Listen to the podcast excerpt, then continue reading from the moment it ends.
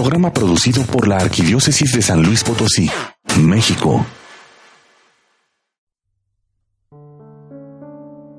Señor Jesús, dueño del tiempo y la eternidad, tuyo es el hoy y el mañana, el pasado y el futuro. Delante de ti hacemos un pacto para vivir cada día de este año con entusiasmo y buena voluntad, y con un corazón lleno de tranquilidad, comprensión y alegría.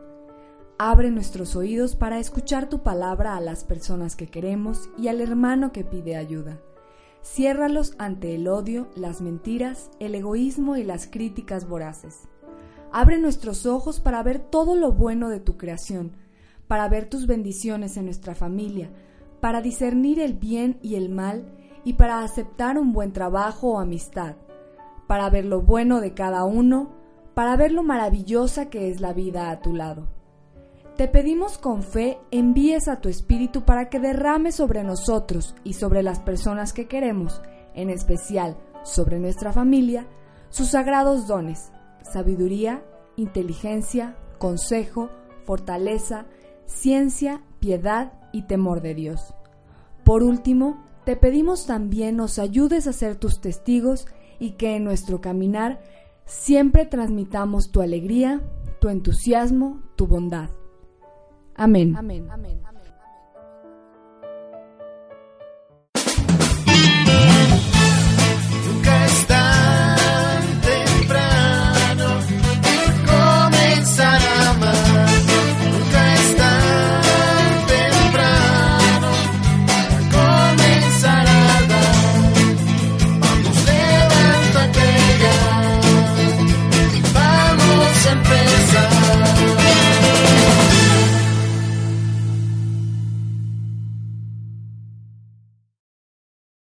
Hola, ¿qué tal amigos? Muy buenos días. Estamos en tu programa Nunca es tan temprano. Muchas felicidades y feliz año nuevo, feliz 2015 y esperemos que todo esté en orden y en tranquilidad en la familia de cada uno de nosotros.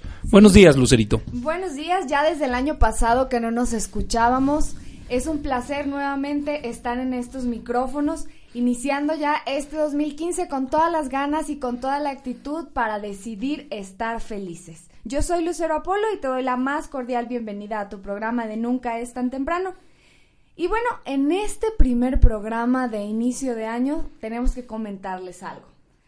Fíjense que el programa pasado recibimos muchas llamadas y muchas solicitudes ya que hablamos acerca de cómo ser responsables de nuestra propia felicidad. Y Anaelda precisamente comentaba acerca de que, pues primero hay que conocernos y aceptarnos mucha gente nos preguntaba, pero ¿cómo? Yo me decido a ser feliz, pero pues no me conozco. Y decidimos precisamente hacer un programa especial acerca de este tema, el autoconocimiento. Sí, le pedimos y gracias a Anaelda que nos hizo favor de darnos su espacio y su tiempo, porque estos, estas épocas para toda la familia, más para las mujeres, siempre son de andar para arriba y para abajo, y Anaelda nos hizo un espacio y nos da este, oportunidad de entender y de conocer un poquito más en esta autoexploración o este conocimiento de uno mismo. Muchas gracias Anaelda y buenos días. Hola, buenos días. Feliz año a ustedes. Feliz año. Esperamos que te la hayas pasado muy bien y, y, que Pancho y tu hijo te hayan consentido mucho. Así fue, gracias. Sí, debe de ser, debe de ser. bueno, pues empezando directo el programa acerca del autoconocimiento. Pues, ¿cómo hacerle o qué es el autoconocimiento? Pues mira, todo lo que tiene con la palabra auto significa de uno mismo, ¿verdad? Entonces, autoconocimiento es aprender a saber quién soy y este aprender a saber quién soy requiere, al igual que el tema anterior de la felicidad, pues una decisión. Implica también estas renuncias a dejar de ser lo que los demás quieren que yo sea y empezar a un... Imagínate que entras a una selva, la candona, así donde hay de todo tipo de vegetación y de animales y de plantas, y entras al centro. Entonces, para sobrevivir, ¿qué tienes que hacer? pues empezar a ver qué tipo de animales hay, cuáles son aliados, cuáles no son aliados, dónde hay agua potable, dónde hay agua con cocodrilos, todo ese tipo de, panorama es lo mismo, es como si nosotros entráramos a nuestro corazón y sí me gusta imaginarlo como un lugar de muchas posibilidades, de mucha selva. Nunca terminamos de conocernos, nunca, nunca, nunca, nunca, porque vamos cambiando, ¿no? Entonces vamos cambiando, aunque ya traemos un temperamento ahí heredado, es importante descubrir poco a poquito qué es lo que soy. Y qué es lo que soy incluye lo que me gusta de mí y lo que no me gusta de mí. Esa es la decisión que tenemos que hacer. Aceptar lo que, lo que va. Si, si me gusta, pues qué bueno. Y lo que no, pues también hay que ver qué vamos a hacer con eso. Cada vez que nosotros decimos no soy, por ejemplo, no, yo no soy floja, nos vamos restando al, yo que conozco, ¿no? Al, claro que somos flojos, a veces somos flojos. A lo mejor no es nuestro estado habitual, pero de que somos, somos. Igual, yo nunca me enojo, ay por Dios. No, no, no, de, veras. Pues, pues, es que de veras, pues, de veras nunca jamás en la vida. Bueno, como que me da un poquito de coraje. Ah, entonces sí te enojas a lo mejor no exagerado, pero sí te enojas. Pero es como restando energía a, nuestro ser. Por eso eh, se llama, por eso te digo que es como entrar a una selva y ver los aspectos que digo que desconozco. Hay personas que al contrario, ¿eh? las cosas buenas no saben qué son. Entonces, cuando tú le dices, por ejemplo, a uno de los muchachos, es que eres muy inteligente, yo, de veras, no es cierto, y no se la creen. ¿verdad? Entonces también es empezar a conocer aspectos que me han negado o que no no es, no he sido yo este reforzada de, de lo que digo que, que, que, no soy, pero sin embargo sí soy. Oye, Analda, porque ese, ese, ese trabajo que nos ponen, o más bien ese ejercicio que en muchas dinámicas en los grupos los ponen, dicen, a ver, haz una lista de tus cosas buenas y hay una, haz una lista de tus cosas malas. Y ah, qué rápido nos salen las cosas malas, soy esto, soy esto, soy esto. Y las cosas buenas difícilmente nos damos el lujo de decir, soy esto, soy esto. Y si es para la pareja o es para el matrimonio, peor. Mi mujer, esto, malo, malo, malo, malo, malo, malo. Bueno, ¿y bueno qué tiene? No, bueno, a ver, déjame lo pienso. Es, muy difícil. Sí, eso es lo único bueno, ¿verdad? Es, tiene buen gusto, es lo que le digo a mi mujer que tiene muy buen gusto. Este, pero ahí, eh, ¿cómo, ¿cómo llegar a ese punto de aceptar nuestras debilidades y nuestras fortalezas? Y ser, eh, eh, eh, ayudarnos a crecer en nuestras debilidades y sacar nuestras fortalezas, porque todos estamos preparados, todos tenemos dones que a veces los guardamos y nos cuesta mucho trabajo. Y también es relativo. Eh, es, relativo hablar de debilidades, porque a veces las debilidades son las mejores fortalezas que podemos tener nosotros. A veces nuestras fortalezas son los peores defectos que podemos tener, ¿no? Y por, por decirte algo, una persona que dice, ah, yo me casé con mi esposo porque es muy trabajador y cómo me encanta que sea trabajador, a los tres años de casada se va a sentir abandonada porque es muy, trabajador, y no sale del negocio y no sale. Entonces, dependiendo, es como muy relativo. Lo que sí, lo que sí viene bien a cada uno de nosotros es saber esta posibilidad.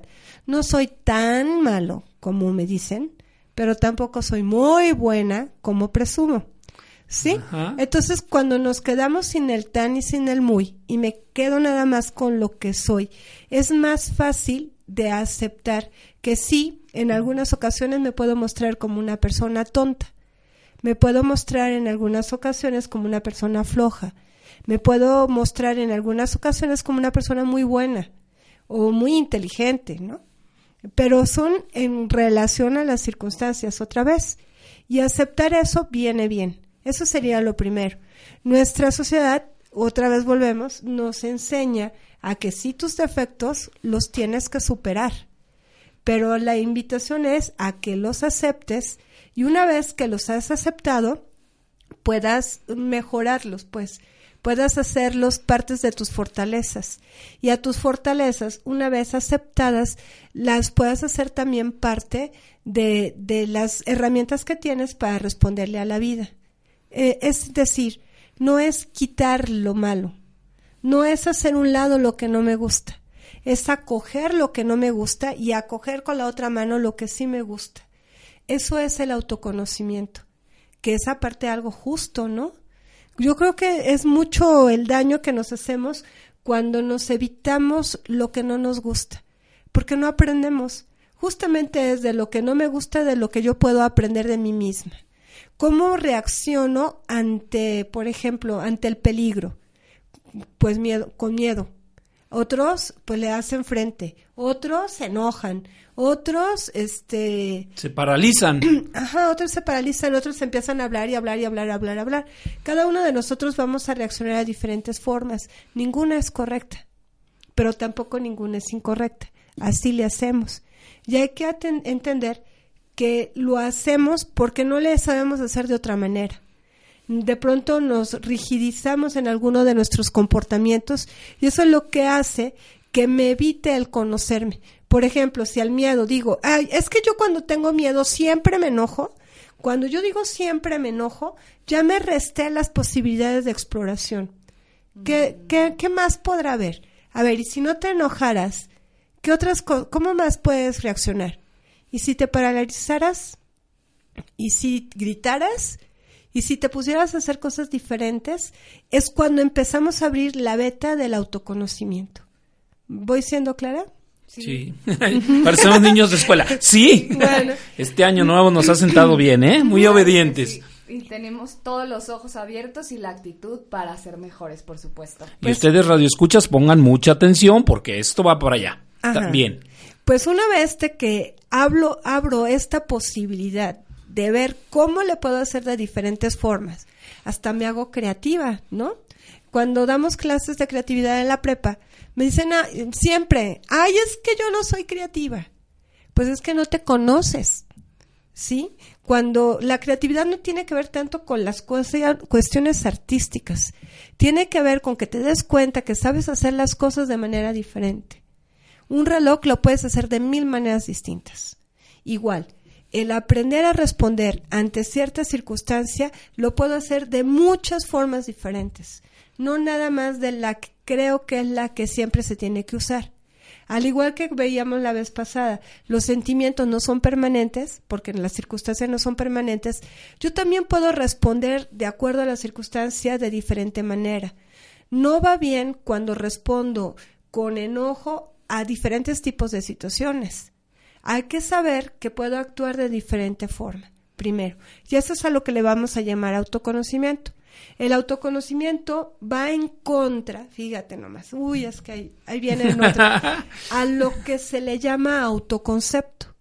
Autoconcepto y autoconocimiento son diferentes cosas. Y con esta idea vamos a ir rápidamente a un corte comercial para que vayan pensando la diferencia entre autoconocimiento y autoconcepto. Y recuerden el teléfono 812-6714 y nuestra página de Facebook en Nunca es tan temprano.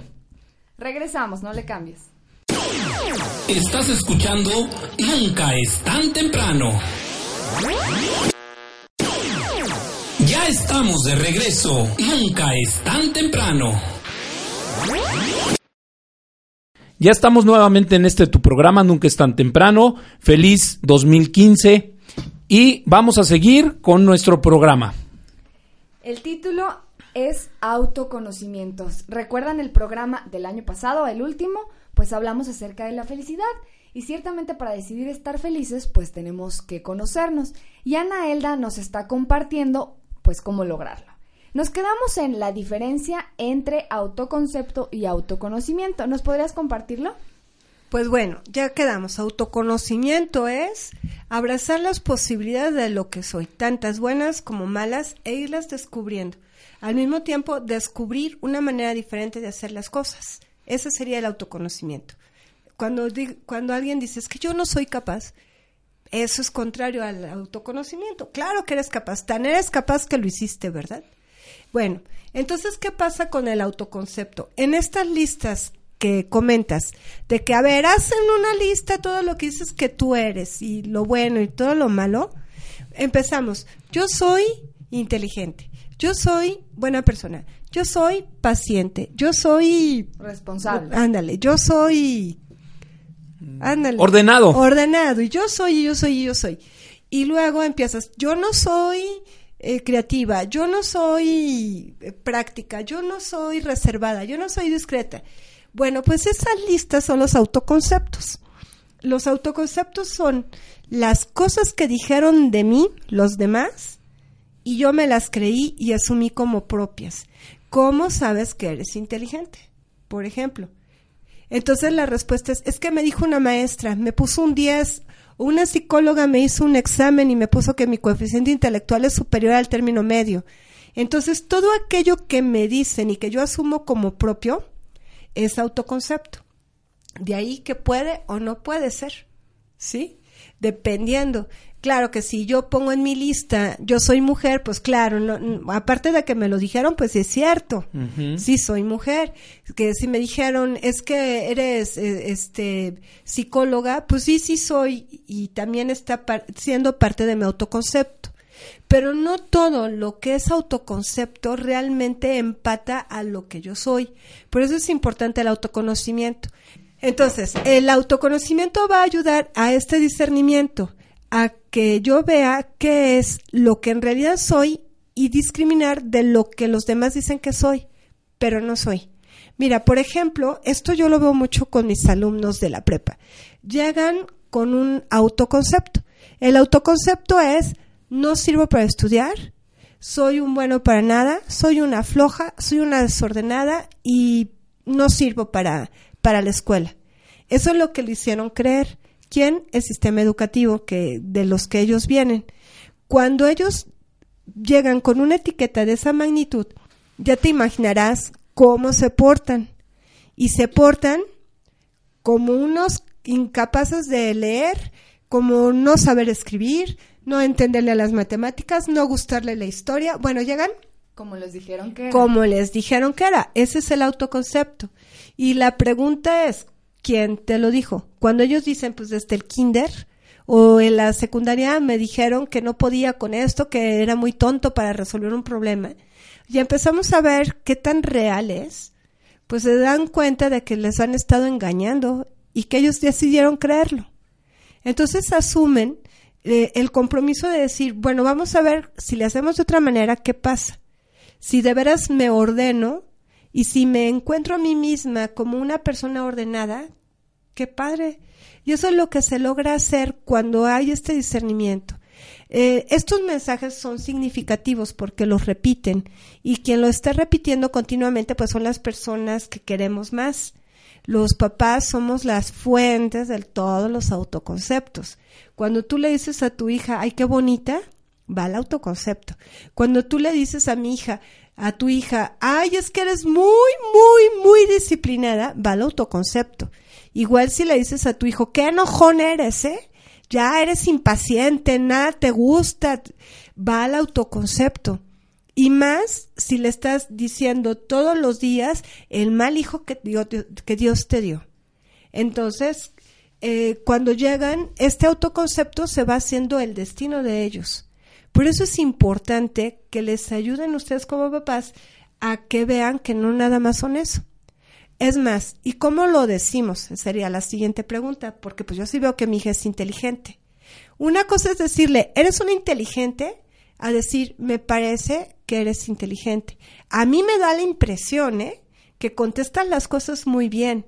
A mí me gusta mucho cómo hablas de estos temas. Y ya no le estoy poniendo ninguna etiqueta.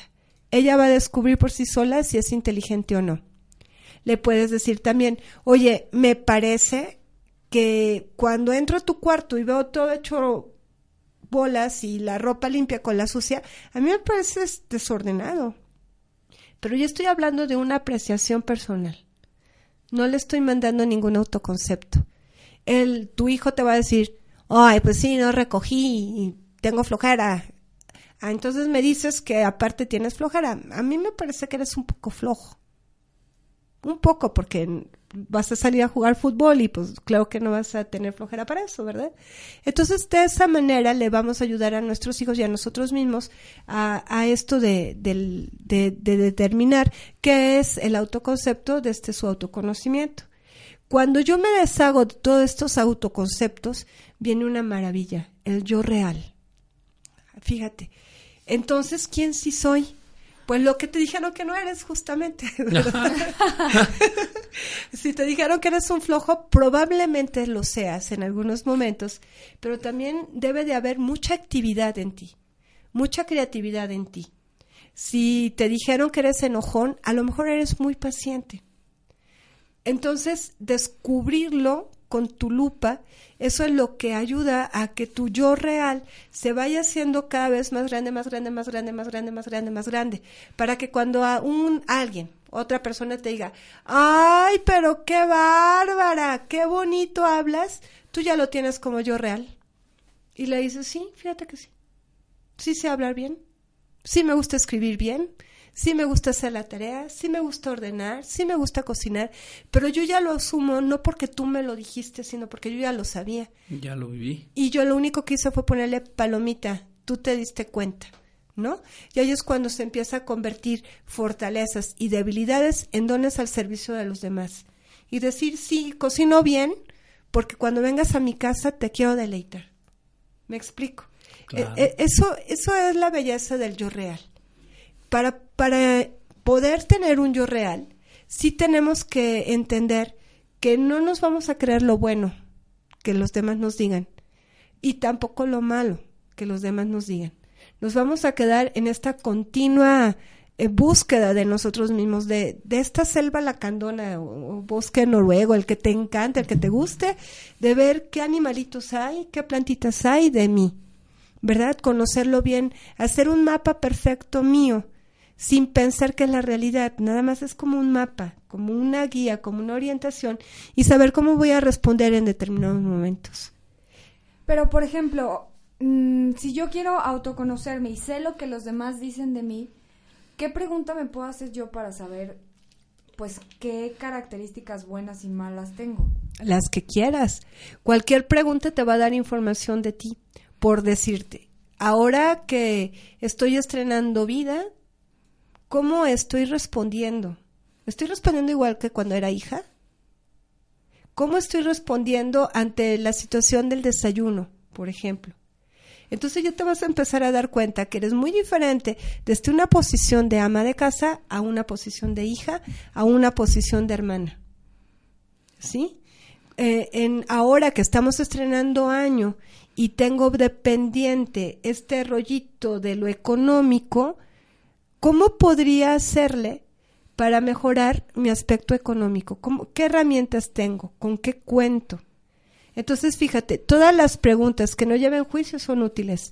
Los qué es, los cómo, los para qué lo quiero lograr, por qué lo quiero lograr, eh, ¿qué, ¿qué, me viene bien, cómo me estoy sintiendo cuando veo un amanecer, cómo me siento cuando hay frío.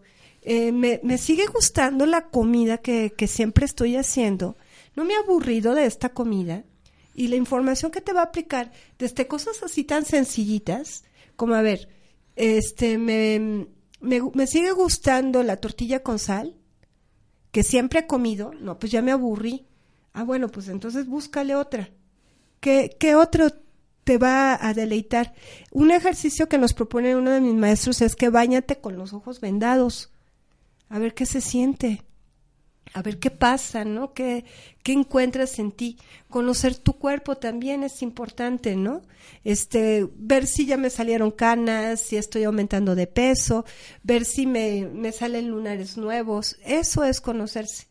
Entonces cualquier pregunta es buena cuando viene de ti.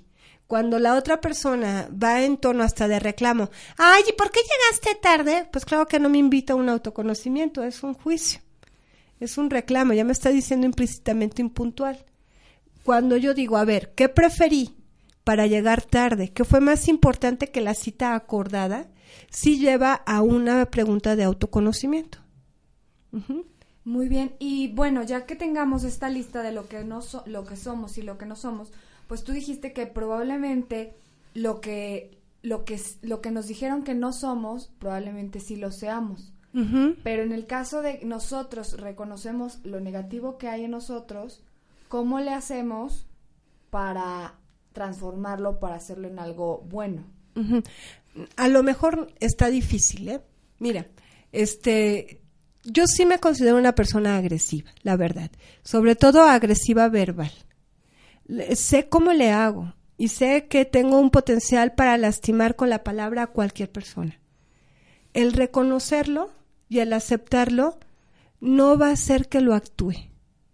Está bajo control. No se me va a quitar. Lo hago y a veces lo hago en automático.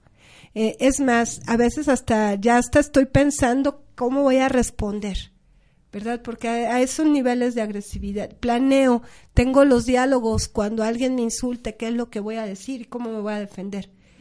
Eso lo pongo bajo la lupa y no lo actúo. ¿Por qué? Porque lo estoy aceptando, ya sé que así soy y no tengo derecho de, de lastimar al otro. Y es que bien decían, cuando uno reconoce sus errores, pues ya no hay marcha atrás, ya no hay de que no sabía, no ah, me imaginaba. Si yo lo reconozco, si yo sé que tengo un carácter fuerte y lo reconozco y lo acepto, sé que también lo puedo controlar. Ándale, o ponerlo bajo la lupa. No sé si se pueda modificar del todo. Yo te digo que con la aceptación yo sí he visto resultados, ¿eh? Y con el respeto a que así soy, que no es esta postura cínica, de que hay así soy y qué, es como una, una postura más amorosa también hasta con el otro, de decir, pues sí, soy enojona, tengo carácter fuerte, soy agresiva verbal, lo pongo bajo la lupa de tal manera que ya el automático es menos común que aparezca. Y cuando sale, lo voy a lamentar. Y voy a, disculparme con la otra persona y decirle, te ofendí. Te dije cosas muy feas, perdón. Inclusive yo creo que en esos momentos hasta sabes tú cuándo parar o cuando decir, oye, ya te estás metiendo en, ya estás actuando de determinada manera que nos vamos a, a, ofender, ¿no? Porque el auto, el conocerte, cómo respondes, y eso nos pasa mucho en el matrimonio.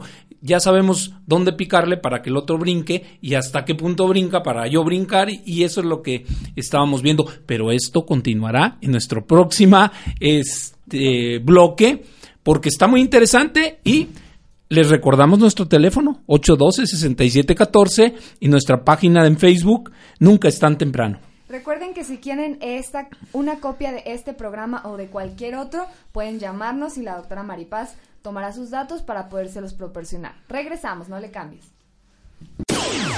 Estás escuchando Nunca es tan temprano. Sigue con nosotros. Estás en Nunca es tan temprano. Regresamos a este tu programa, Nunca es tan temprano. Feliz año nuevamente y que este año nos vaya a todos mucho mejor que el pasado. Y para empezar, pues es necesario conocernos para ver qué podemos explotar de nosotros mismos y ser mejores cada día. Analda, nos comentabas hace un rato acerca del, del autoconocimiento que es necesario aceptar lo bueno y lo malo. de, de, lo que vaya descubriendo en mí. Eh, quiero puntualizar, el cambio cuando no se provoca se da por sí solo. No es posible no cambiar, ¿sí? Entonces, cuando lo que me ayuda el autoconocimiento para el cambio es que cuando yo lo veo, cuando yo ya lo tengo en lupa, cuando yo ya, ya sé por dónde va, por sí solo cambia, se va modificando. ¿sí? No tengo que hacer nada. Eh, por decirte algo, yo me estoy reconociendo como una persona mentirosa. Cuando veo por qué miento, para qué miento, a quién le miento y qué me estoy diciendo cada vez que miento, es posible que el automático se vaya deteniendo y eso mismo haga un cambio posible, pero no desde la imposición, sino desde lo que yo ya estoy investigando de mí y de lo que creo que es conveniente para mi crecimiento personal y para la relación de las demás personas, con las demás personas, pues no estoy sola en el mundo, ¿verdad? Entonces, sí, otra vez puntualizo, el cambio se da, quiera o no quiera, siempre y cuando yo sea lo suficientemente honesta para decir que sí y que no. Eh, la idea es que el aceptarse implica que cuando eh, no ceder a la tentación de querer quitar lo que no me gusta. Entonces no es aceptación. ¿Sí? Otra vez me pongo en algo incondicional o condicional, condicionante. Eh, no me gusta y ya porque no me gusta me lo voy a tener que quitar. No, porque eso puede ser una verdadera fortaleza. Imagínate, una, te voy a poner un, un ejemplo así muy, nada que ver con psicología Eh, Beethoven compuso como, compu- como compuso con sordera. Sí. ¿Cuándo se la quitó? Nunca. Nunca. No, pues no. Y, y no se podía, aparte, ¿no? Nosotros sí tenemos posibilidad de cambio, pero una sordera, pues a ver, dime cómo, ¿no? Explícame cómo se puede quitar la sordera. No se puede. Bueno, en esos tiempos, Menos. allá y entonces, No, no. bueno, entonces Beethoven compone como compone con tu y sordera. Y yo estoy segura, y no le gustaba. Pero imagínate todo lo que le tuvo que haber pasado por la cabeza, cómo tuvo que haber escuchado en su cabeza las notas para componer como compuso, por decirte algo. La, la debilidad auditiva fue su fortaleza. Cuando yo te digo, soy una persona muy agresiva verbal, esa es mi fortaleza para que una vez observada, aceptada, no me la quito. Pues, eh, de verdad es de temperamento, yo vengo de temperamento gritón por las dos familias, no me la voy a quitar. Pero la mayoría de las personas no me definen como agresiva. Me dicen más bien que cuando me ven, ay, qué paciente Ah, sí, eres. sí. ¿Ves? Entonces se hizo fortaleza la misma agresividad. Eso es lo interesante. De la flojera, ¿qué puedo sacar? Y cada caso es individual, ¿eh? Así como yo te digo que a mí me viene la paciencia siendo muy agresiva, a lo mejor a otra persona le viene pues la creatividad o a otra persona le viene, no sé, cada quien desde cómo lo viva, cómo lo vaya ubicando en sí. Entonces, eso es aceptar y no rechazar. El, el no rechazar eh, me da la idea de y me da la fe de que Dios me está aceptando con todo y lo agresiva que soy. Y así como Dios me acepta con lo bueno y con lo malo, así es como tengo que aceptarme a mí misma y así es como le tengo que ofrecer gratuitamente mi aceptación a los demás. Ya sé que son malos. Por naturaleza, dice Rousseau, el hombre es bueno y también lo creo. ¿Sí? Entonces es como esta invitación. Si yo me aprendo a aceptar a mí misma, es más fácil que te acepte a ti.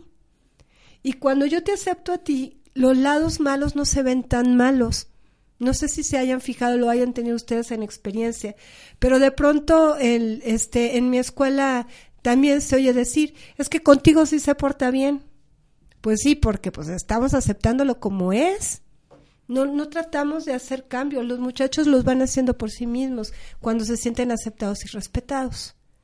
Y por ejemplo, en dado caso, a veces vuelvo al tema de las víctimas, pero si solo alcanzan a ver lo malo y dicen, no, pues todo lo mío es negativo y te da ese sentimiento es que los demás son superiores a mí, yo volteo a ver a mi lado y esta persona tiene n número de cualidades y tres defectos y esta otra persona es extraordinaria y me volteo a ver a mí, veo pura miseria, puros puros defectos y cosas negativas, pues cómo aprender a sacar algo positivo. Yo digo que todo mundo tiene algo positivo. Y la positividad de ella, pues es esa, de que le sabe a la actuación bastante bien, ¿no? Entonces, a lo mejor la, mira, el caso con las víctimas, de veras están aferradas a una ganancia que ellas no se han dado cuenta de qué es, qué es lo que están consiguiendo por esa ganancia. Haz de cuenta que están ganando, lo voy a poner en términos monetarios, están ganando 20 pesos y se están perdiendo 4 millones de pesos por aferrarse a los 20 pesos. ¿Sí? Sí. Entonces, eh, ¿cómo hacer para que vean sus aspectos positivos? Es que te lo están diciendo eh, oculto entre líneas. Cuando dicen, mira, por ejemplo, que el chiste es cambiarles el carrete. Ay, es que tú sí eres muy buena para resolver problemas y yo no. Entonces, a lo mejor le puedo decir, a mí me parece que tú eres una persona muy humilde y esta humildad no te hace ver tantos talentos que tú tienes. Uy, luego te dicen, ¿cómo cuál? ¿No? Y no le, ay, pero de veras tú me ves cosas buenas. Ah, Pues yo sí te veo, ¿verdad? Yo te veo que, ay, mira, que tienes un cabello que ya quisiera yo. Me encanta tu cabello. Cada vez que sonríes, transmites dulzura. Ay, no es cierto, porque luego son. Ujú. No, no, no, es que no es cierto. No, yo, yo no digo que sea cierto. Yo te digo que a mí me parece que eso es lo que yo, como mis ojos te ven. Yo no estoy diciendo que tú seas. Tú si quieres no te la creas. Está bien. Pero yo pienso que este eh, y, yo creo y yo te veo que, que así puede ser, ¿no?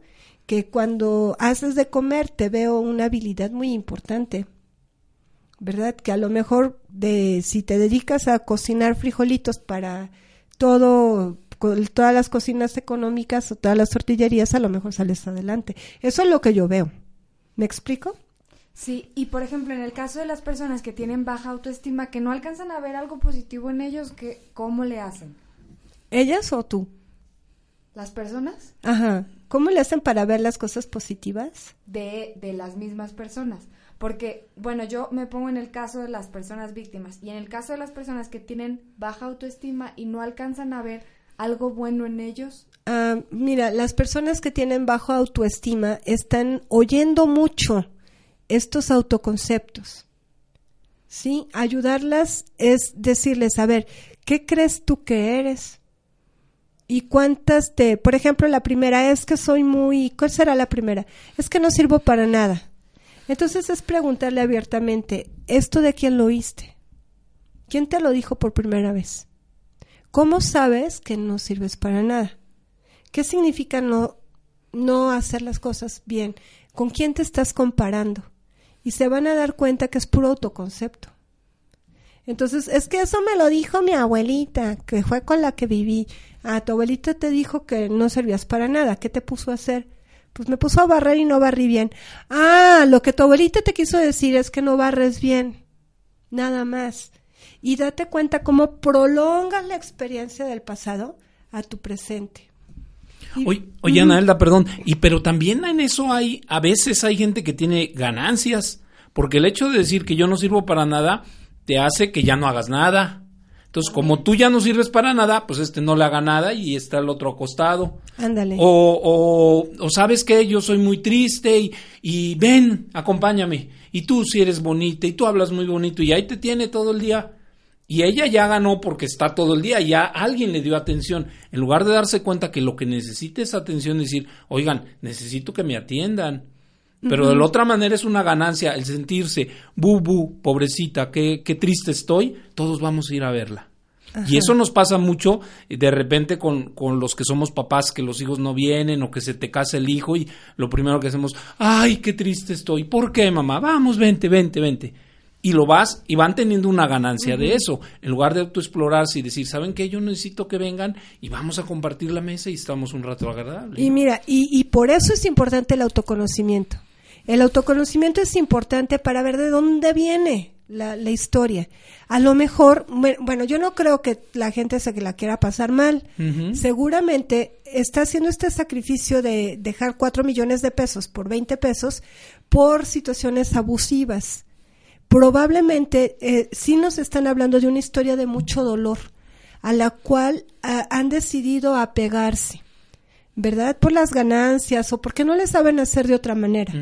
Eh, es más, a lo mejor se pueden creer que no, que no se merecen ser felices, estar felices, que no se merecen lo bueno que viene de la vida, de la vida, o, o, o ya lo tuvieron y lo tuvieron en, de tal manera tan bueno y que después se acabó y no, no soportaban la pérdida que necesitamos también explorar junto con ellas de dónde vienen estas situaciones de no creerse quiénes son y de estar dándole oído a los demás.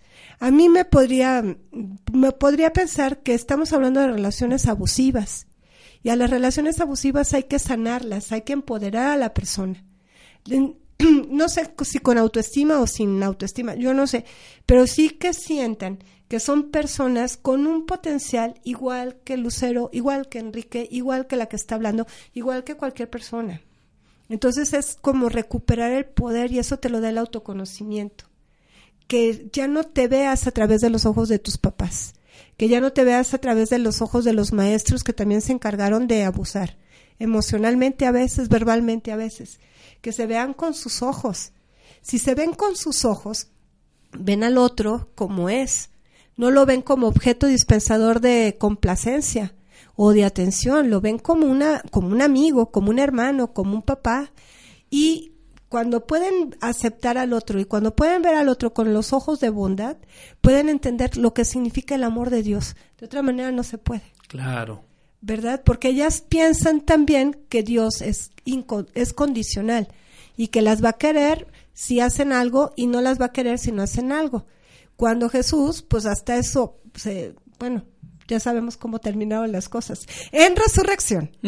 Pero sí hubo un Getsemaní y sí hubo un Calvario, ¿no? Claro. Pero aunque haya terminado en resurrección, pero sí Jesús nos enseña que cuando extiende los brazos en la cruz es para decir bienvenidos todos. Todos están aceptados, por eso estoy aquí. ¿Verdad?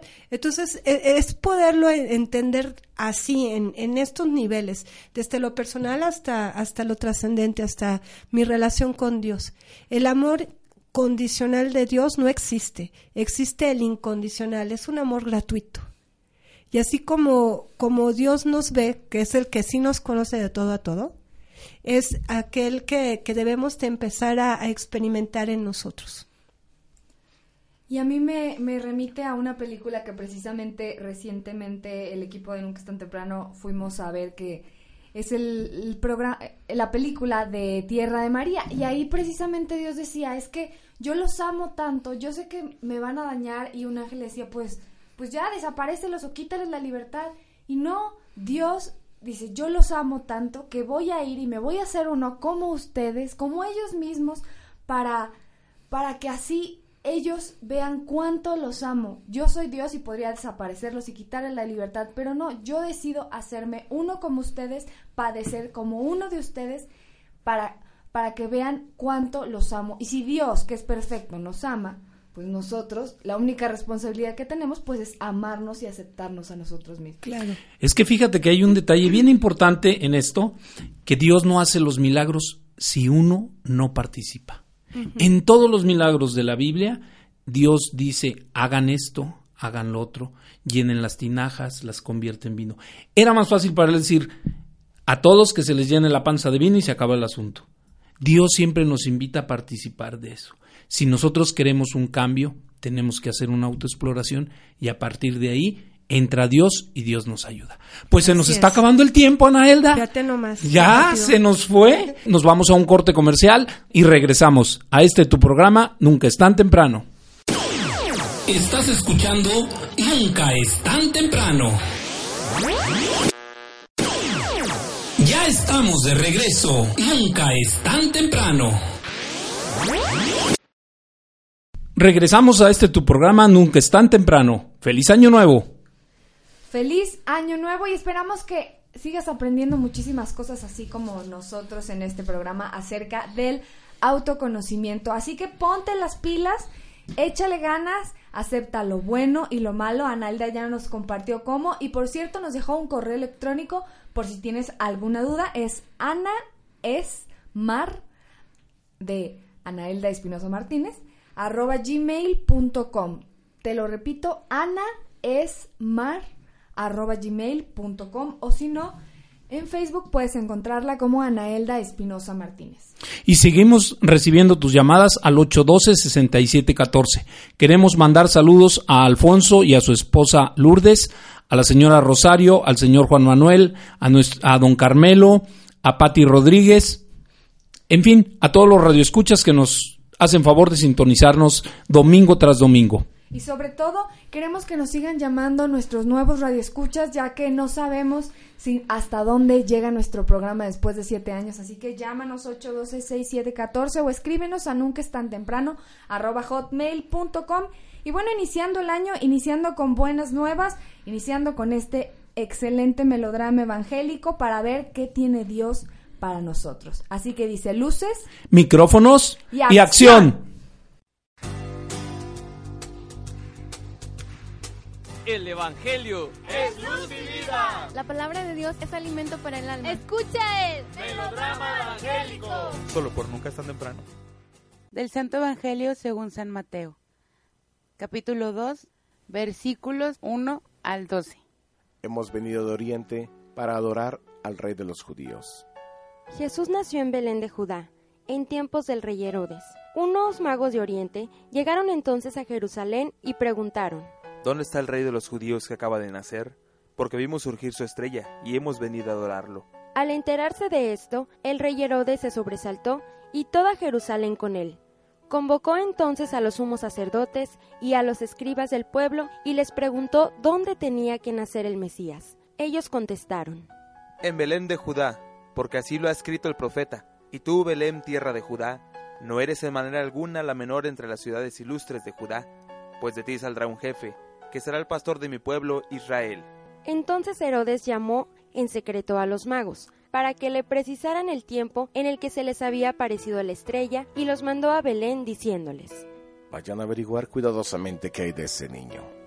Y cuando lo encuentren, avísenme para que yo también vaya a adorarlo. Después de oír al rey, los magos se pusieron en camino, y de pronto la estrella que había visto surgir comenzó a guiarlos, hasta que se detuvo encima de donde estaba el niño. Al ver de nuevo la estrella, se llenaron de inmensa alegría. Entraron en la casa y vieron al niño con María, su madre, y postrándose, lo adoraron. Después, abriendo sus cofres, le ofrecieron regalos, oro, incienso y mirra. Advertidos durante el sueño de que no volvieran Herodes, regresaron a su tierra por otro camino.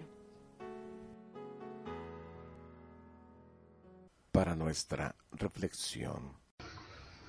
Este es su servidor, el Padre Roberto Mena, siervo misionero de la Santísima Trinidad. Nos encontramos en este domingo en la fiesta de la Epifanía del Señor. Y las lecturas están tomadas de Isaías 60 del 1 al 6, Efesios 3 del 2 al 3 y del 5 al 6, y el Evangelio de San Mateo en el capítulo 12, los versos del 1 al 12. Que te adoren, Señor, todos los pueblos. La finalidad de esta celebración litúrgica viene claramente delineada en el prefacio de la misa de este domingo. Porque hoy has revelado en Cristo el misterio de nuestra salvación para iluminar con su luz a todos los pueblos. La idea también viene expresada en las lecturas de hoy. Las dos lecturas están en perfecta sintonía con el pasaje evangélico. Dios manifiesta a su Hijo a todos los pueblos. Ya se ha dicho que San Mateo enlaza los cinco episodios de la infancia de Jesús narrados por él de acuerdo a las profecías del Antiguo Testamento. Debido a que su interés es demostrar que en Cristo tienen su cumplimiento todas las antiguas promesas que dio en el Antiguo Testamento. Entonces la profecía relativa al relato de los magos la encontramos en el profeta Miqueas en el capítulo 5 verso 1, contemporáneo de Isaías, donde anuncia el nacimiento en Belén del pastor de Israel. Pero en realidad quienes reconocen en el recién nacido al rey de los judíos, el Mesías, son unos personajes misteriosos, ciertamente no hebreos, venidos de Oriente.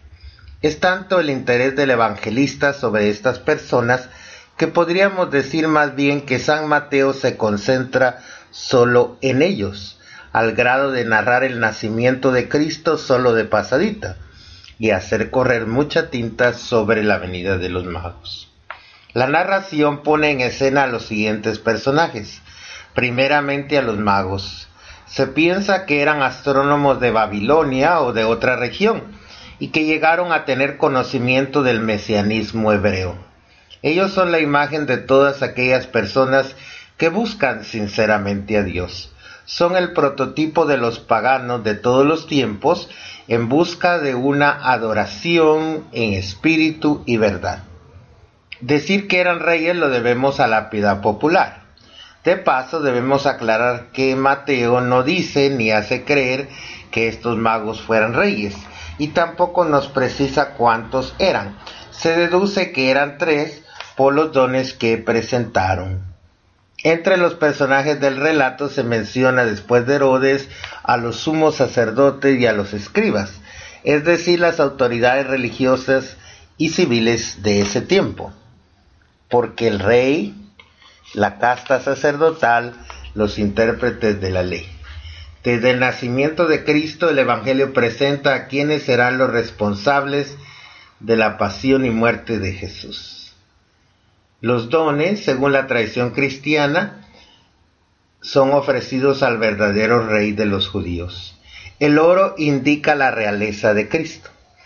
el incienso su divinidad, la mirra de gran uso para embalsamar los cadáveres explica su humanidad, que le permitirá de redimir al mundo con su muerte. Entonces, estos dones son riquezas tradicionales de Arabia, que la profecía veía afluir hacia Jerusalén. Entonces hoy reflexionamos sobre que el cristianismo tiene una dimensión universal para todos los pueblos y todas las culturas. Entonces en este domingo le pedimos al Señor que siga iluminando la Iglesia Católica, que es llamada católica porque es universal, para que siga llevando este mensaje del Señor a todos los continentes, en todos los idiomas del mundo, para que cumplamos la profecía de Jesús que quiere que el Evangelio se lleve hasta los últimos rincones de la tierra, que esto inició desde esta fiesta de la Epifanía. Y que nos bendiga el Dios que es misericordioso, el Padre, el Hijo, el Espíritu Santo, descienda sobre ustedes y permanezca para siempre. Que todos ustedes pasen una buena semana en el Señor.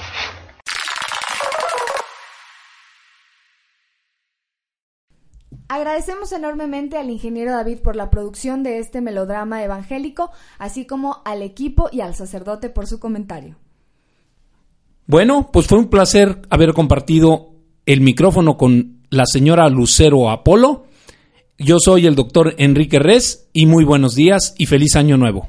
Gracias, doctor. Gracias, queridos radioescuchas, por levantarse temprano en este dominguito de inicio de año. Lo mejor para este año, vean los puntos blancos, lo que sí tenemos. Aprendan a conocerse y sobre todo aceptarse. Recuerden que nadie ama lo que no conoce, así que conózcanse más para amarse más y poder amar a los demás. Que tengan un excelente domingo, una maravillosa semana y nos escuchamos el próximo domingo en este tu programa Nunca es tan temprano. Hasta la próxima. Señor, estoy iniciando un nuevo año y hoy detengo mi vida ante el nuevo calendario, aún sin estrenar, y te presento estos días que solo tú sabes si llegaré a vivirlos. Hoy te pido para mí y los míos la paz y la alegría, la fuerza y la prudencia, la claridad y la sabiduría. Quiero vivir cada día con optimismo y bondad, llevando a todas partes un corazón lleno de comprensión y paz. Cierra tú mis oídos a toda falsedad y mis labios a palabras mentirosas, egoístas, mordaces o hirientes. Abre en cambio mi ser a todo lo que es bueno, que mi espíritu se llene solo de bendiciones y las derrame a mi paso. Cólmame de bondad y de alegría para que cuantos conviven conmigo o se acerquen a mí, encuentren en mi vida un poquito de ti. Dame un feliz año y enséñame a repartir felicidad. Amén. Amén.